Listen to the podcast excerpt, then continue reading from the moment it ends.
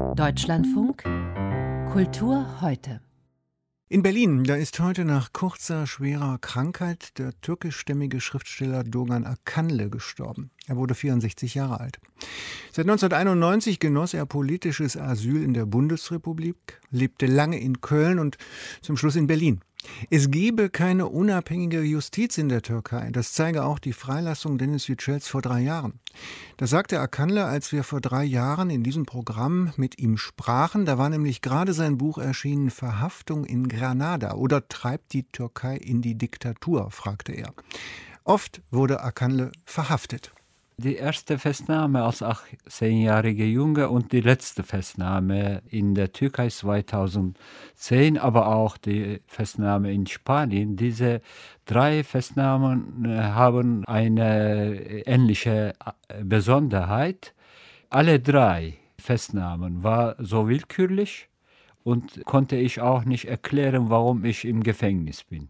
Anderes als als ich der Militärzeit in der Türkei festgenommen wurde und sogar schwer gefoltert wurde, hatte einen Sinn. Also ich war damals ein Kommunist und ich habe gegen Militär gekämpft und ich wusste, wenn sie mich schnappen, foltern sie mich. Und deshalb konnte ich mit dieser zweiten schwierigen Festnahme und Verhaftung besser umgehen als die erste und die letzte zwei Festnahmen, weil konnte ich wirklich nicht erklären, warum muss ich hier sein und vielleicht lebenslänglich da sein.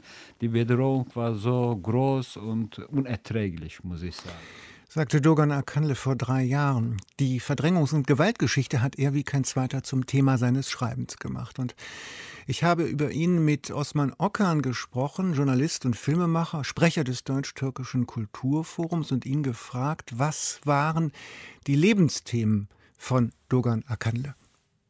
Eigentlich war sein Lebensziel die Erinnerungskultur aufrechtzuerhalten und dadurch eine Versöhnung zwischen den Völkern herbeizuführen. Natürlich in erster Linie muss man sagen, auch bedingt durch seinen Geburtsort äh, Schauschat bei Artvin am Schwarzen Meer, Versöhnung zwischen der Türkei, den Türken und den Armeniern und den Griechen. Das war, glaube ich, im Vordergrund bei seinem, äh, vor allem bei, bei seinem Werk. Er hat äh, auf Türkisch angefangen zu schreiben und später hat er sein seine Arbeit in Deutschland fortgesetzt. Äh, in der Tat wurde er spät ins Deutsche übersetzt und dann hat er auch selber angefangen, auf Deutsch zu schreiben. Und äh, das vorherrschende Thema war immer die Erinnerungskultur, die in der Türkei weitgehend unbekannt ist und äh, diese Versöhnung herbeizuführen zwischen den Völkern, mit denen er sich verbunden fühlte, eben Türken, Griechen, Armenier, Kurden und natürlich auch in Deutschland mit Deutschland und Menschen jüdischer jüdischer Abstammung und allen anderen Minderheiten. Mit großer Bestürzung habe ich vom Tod unseres Kölner Schriftstellers und Menschenrechtlers Dogan Akanle erfahren, sagt heute Nachmittag die Kölner Oberbürgermeisterin, wo er seit 1991 lebte und zum Schluss dann in Berlin. Er wusste, Herr Okan, wovon er schrieb. Er war häufig politischer Gefangener. Hat das sein Leben geprägt?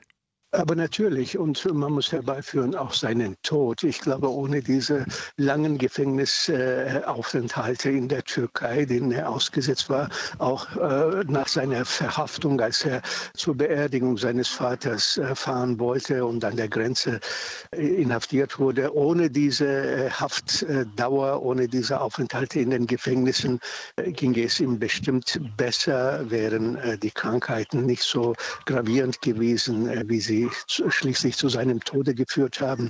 Und während dieser Gefängnisaufenthalte, die völlig unberechtigt äh, ihn trafen, hat er natürlich äh, seine Verbitterung auch aufgearbeitet. Er war ein sehr stiller, zurückhaltender, besonnener Zeitgenosse, äh, trotz allem Unrecht, was er erleiden musste. Und der bewegende Moment, an den ich mich sehr gut erinnere, war, als die beiden Zeugen, die ihn wegen eines Raubüberfalles, also bezichtigt hatten, daran beteiligt gewesen zu sein, später einräumen mussten, äh, dass sie ihre Aussagen unter Druck, äh, unter Folter gemacht haben und dass er unschuldig war. Und die Erleichterung, die er dabei also äh, erlebt hat, das war wirklich bezeichnend für den Druck, für die Repressalien der Diktatoren, was sie aus den Menschen machen können.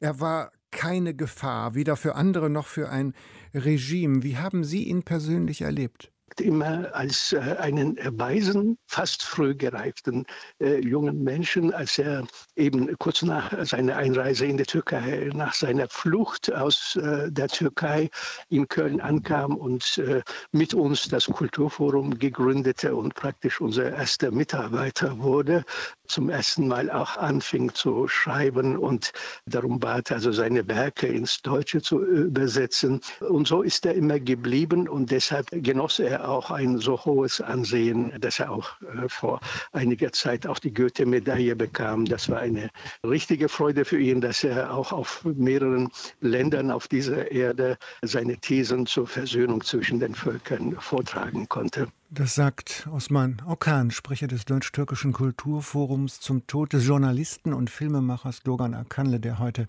in Berlin 64-jährig gestorben ist.